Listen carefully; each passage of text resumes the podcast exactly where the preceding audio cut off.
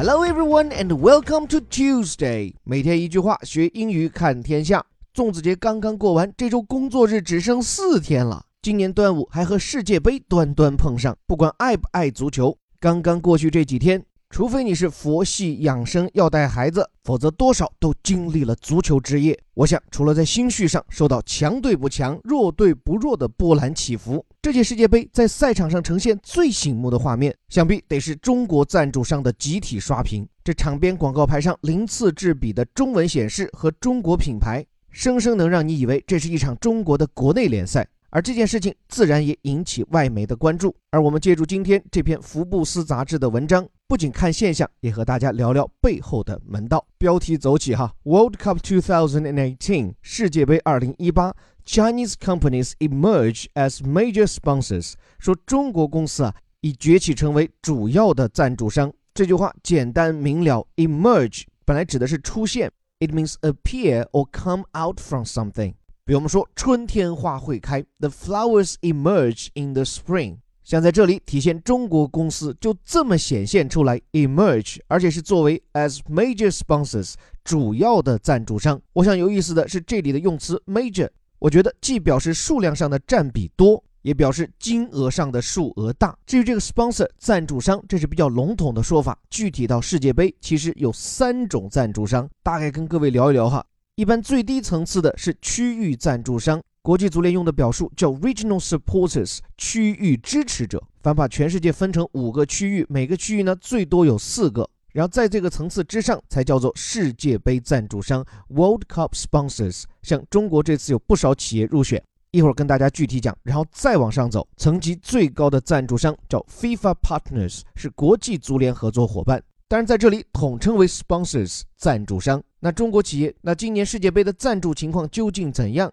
来看正文第一段的讲述，significant investment from Chinese companies，说是来自中国公司的大笔投资。这里的 significant 表示的是重要的、醒目的，跟前面的 major 意思差不多。那这些来自中国公司的大手笔的投资怎么样呢？Was not enough to prevent the value of World Cup sponsorship falling for this summer's tournament。说这些中国金主的大手笔也没能够阻止这届世界杯赞助额的下降。这句话里句式简单但实用啊，足以做某件事，be enough to do something，不足以加个 not 嘛，A is not enough to do something。后面这个表述也是中学老师的常谈，prevent A from B，或者是 prevent A from doing B。这里说的是阻止世界杯赞助额的下滑，但有些时候这个句式里的 from 可以省略，就像这里 prevent A from doing B 变成了 prevent A doing something。这个 sponsorship 是前文出现的 sponsor 的名词形式，赞助。具体说来是哪届世界杯呢？For this summer's tournament，就是这个夏天的这届 tournament。我们在上周跟大家就有讲过，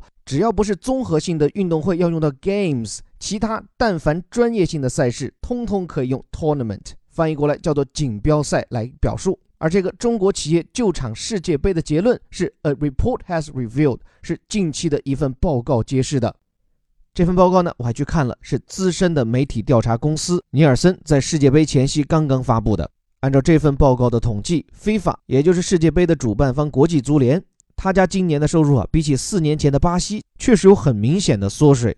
就那届世界杯，国际足联是净收十六点二亿美元，而这次呢，只收入了十四点五亿，而且还是中国企业赶来救场的情形下。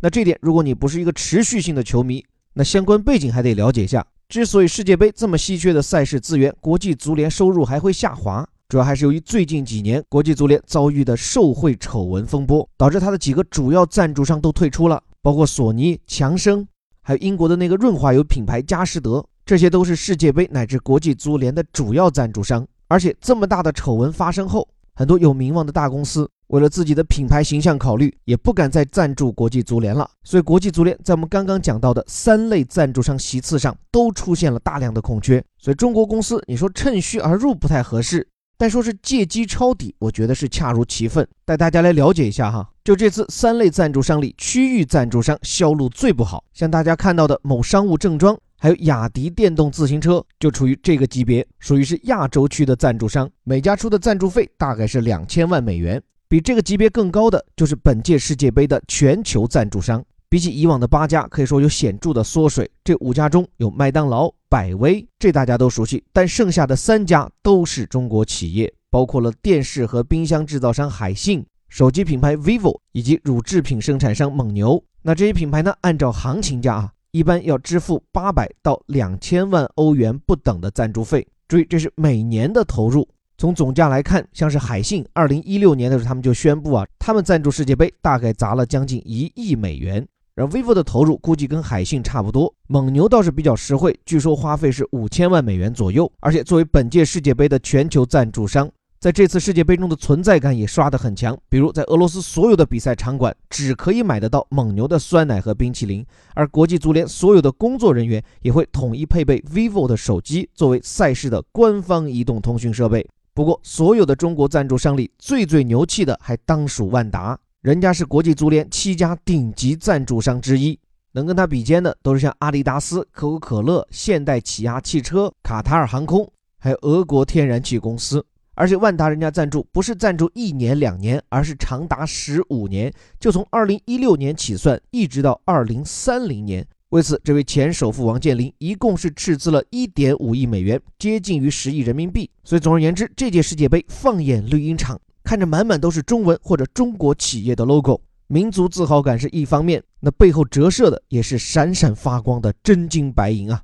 那其实像这样的花费背后投射出的问题，其实就一句话：值不值？我觉得这事儿还得分情况、分角度来看。首先，从品牌影响力来讲。借助世界杯来提高品牌知名度和含金量，这一点肯定是没问题的。尤其是对于怀有民族主义情节的中国人民，能在洋人的顶尖赛场上秀一把我们的中文，这绝对足以撩起国人的心弦。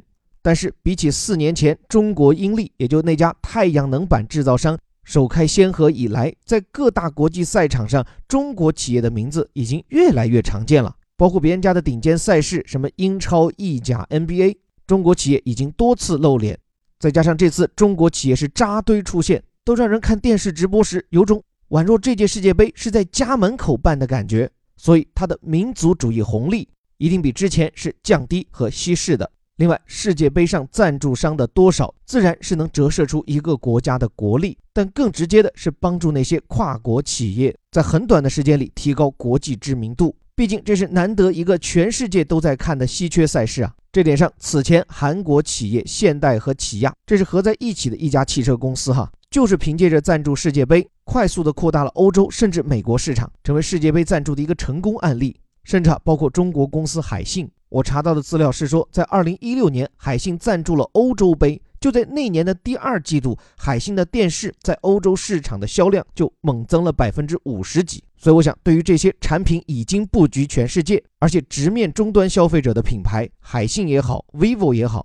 这届世界杯对他们来说应该会见到很好的收效。至于其他嘛，像是蒙牛，除了少量出口香港，这完全就是一个本土品牌。他们对世界杯的顶级赞助，无非还是出口转内销。当然，比起 vivo、海信这些品牌，只花了一半的价格来做广告，蒙牛的这笔赞助费花的也还算值。而且，即便只面对国内市场，这些年在体育赞助上一直压自己一头的同城兄弟伊利，目测还在接下来的东京奥运会和北京冬奥会上狠狠地压自己一头。蒙牛对世界杯的这次赞助，也可以说是志在必得的防御性策略了。因为世界杯你再不拿下，那自己的品牌在体育营销这块可以说就竞争力全无。而且讲真，从两千万到五千万，折合算下来也就一个多亿到三四亿人民币之间。这个价格不算便宜，但对比国内很多，比如像综艺节目，其实价格也没有贵的离谱，属于国内企业能掏得起的范畴。你像国内现在比较火的综艺节目，之前的《爸爸去哪儿》第三季，还有像《歌手》这些节目传出的赞助费都在四亿人民币左右，像跑男的冠名费更是高达五个亿。所以这么一比较，连顶尖赛事世界杯都显得没有那么贵了。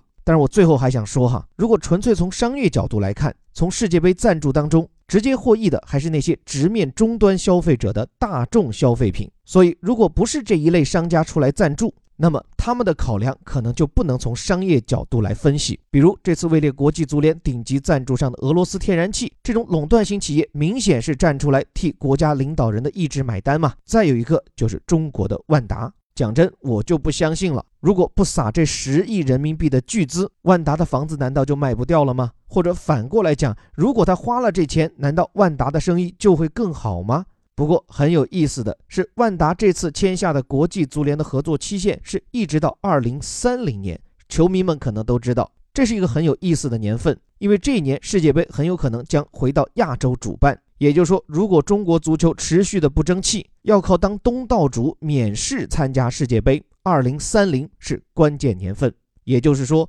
王健林和他的万达，与其说是花钱在买商业利益，不如说他们操盘的是比眼下更长远的一盘大棋。而作为非球迷的王健林，之所以愿意砸下去十几年、十个亿，在账面上甚至颗粒无收的投资，作为一位精明的商人，他为了什么？为了谁？可想而知。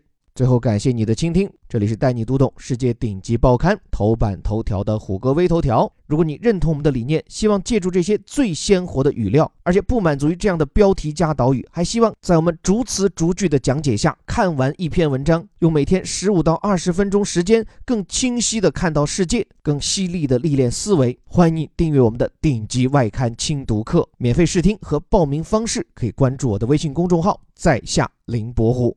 最后还是那句口号：我们每天一句话，学英语看天下。我是林伯虎，我们明天见。World Cup 2018 Chinese companies emerge as major sponsors. Significant investment from Chinese companies was not enough to prevent the value of World Cup sponsorship falling for this summer's tournament, a report has revealed.